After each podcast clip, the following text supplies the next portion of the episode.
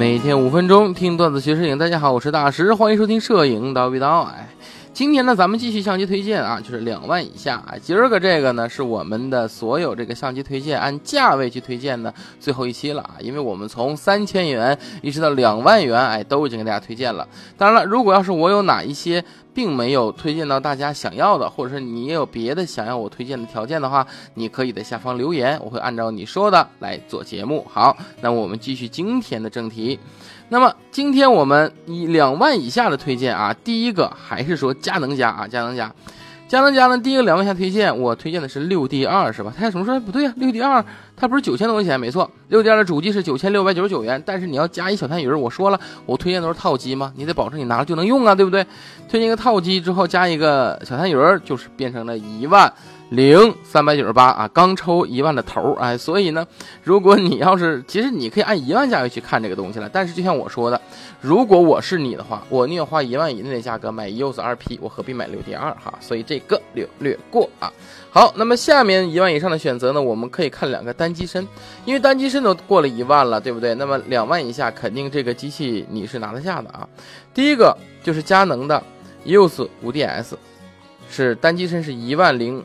二百九十九，第二个是 EOS 的五 D SR，单机身是一万一千六百九十九。哎，这两个机器啊，刚出去的时候，那么基本上都两万多块钱，现在起止降到两万以内啊，才是一万多一点。那么如果加个镜头什么之类的，我估计一万二三、一万三不到啊，肯定下得来。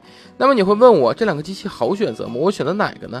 这两个机器我有个小吐槽啊，很有意思啊，就是它五 D SR 比五 DS 贵，贵在哪儿了呢？它贵在五 D S R 是没有低通滤镜的，哎，叫去低低通滤镜，所以呢，它贵了一些钱，哎，你从一万零点变成一万一千多，贵了一千多块钱。那么关键在于它不是没有低通滤镜啊，它是把五 D S 的低通滤镜给你失效了，也就是说，五 D S 该有的东西，五 D S R 都有，它只是把五 D S 该有这个东西给你失效了，然后就收了更多的钱，你知道吗？就说你把我有的东西。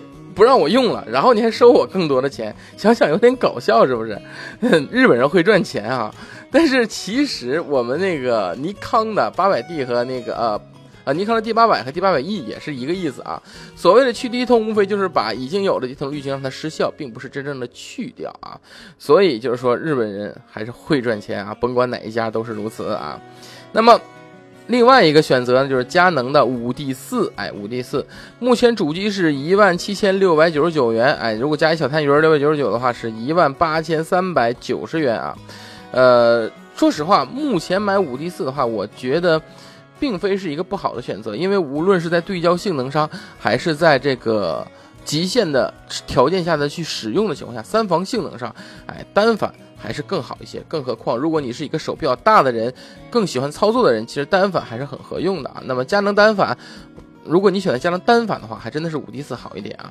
如果你不在意，你说微单也可以，那么 EOS R 好选择，EOS R 目前是一万三千两百九十九，哎。这是官方指定价格，加上小探鱼是一万三千九百九十八，这个有可能过两天还会降价啊！我听说过两天还会降价，所以呢，如果要说它降到了一个一万二啊，或者一万一千多一点这个价格，哎，那就更合适了，对不对？所以你要问我佳能家两万元以内推荐什么，那就是一万多一点点的这个 EOS R。EOS R 有三千零三十万的像素，五千六百五十五个对焦点，它的横向是百分之八十八，纵向是百分之一百的对焦点覆盖，连拍张数每秒钟八张，视频最高是四 K。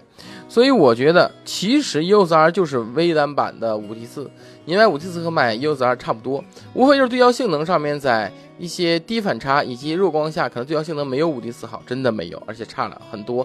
但是我们这种拍摄环境很少遇见啊。然后其次是什么呢？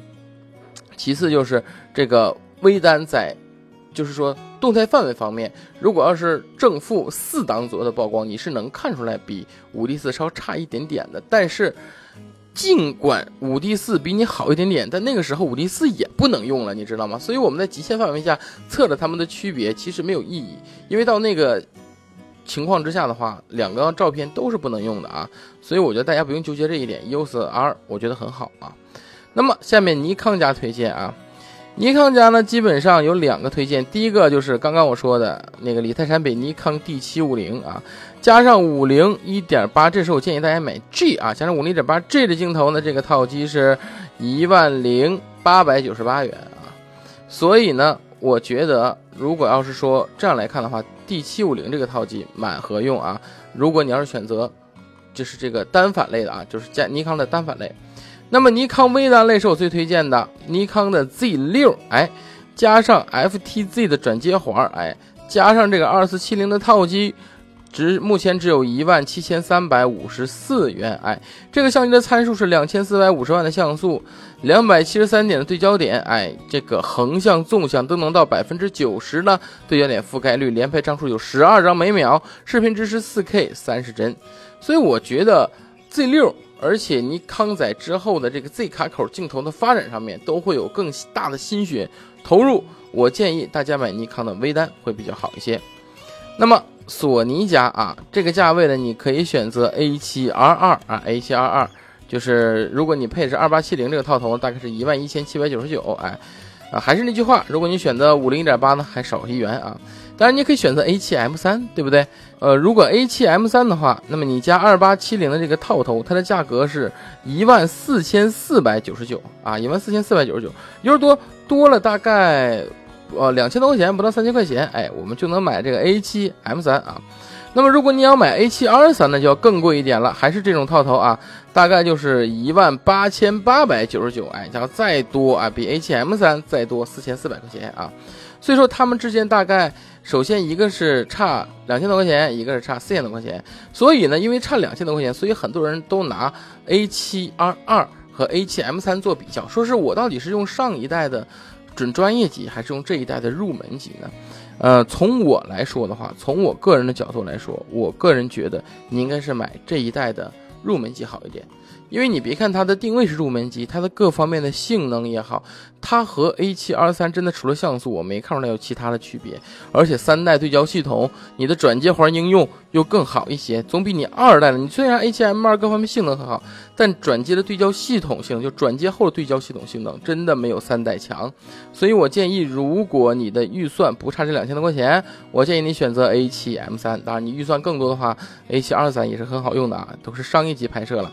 那么 A7 M 三的参数推荐如下：它有两千四百二十万的像素，六百九十三个对焦点，横向、纵向百分之九十三的其对焦点覆盖率，连拍张数是十张每秒，视频拍摄最高支持四 K。那么索尼家推完了，最后推一下富士家啊，富士家这个价位两万以内啊，对，但买不到中画幅啊，不用想啊，两万以内买不到中画幅，只能买到最高端的 C 画幅，对，富士就是这样。那 C 画幅呢，就是 X 杠 T 三啊，X 杠 T 三加上三五 F 二的这个套机呢，是一万零九百，哎，一万零九百。这个相机参数是两千六百一十万像素，四百二十五点对焦点，连拍张数三十张每秒啊，厉害了！视频最高支持四 K 六十帧，哎。它是不是视频机，我都会买来拍视频啊。除此之外，我应该不会买它啊。那 当然，我个人啊，你们不一定啊。所以这就是每一家佳能、尼康、索尼还有富士家的推荐啊。两万以下的预算就是这些选择，你们按自己的想法来。如果你问我怀揣两万元，我选什么？嗯。如果我要是想要镜头便宜点儿，我可能会选择尼康那个佳能家啊，佳能家的呃 EOS R 啊，想要以后的镜头未来便宜点儿。如果说我不在意啊，就是说我想现在就能用上便宜镜头，而且现在就好用，我会选择索尼的 A7M3 啊，这是我个人的两个选择。好，为什么不选尼康呢？因为目前来看它又贵。然后之后来看的话，之后的镜头也贵，这就是为什么不选尼康的原因啊。好，原因在这儿呢，大家自己看啊。那么本期节目就到这里，咱们下期见。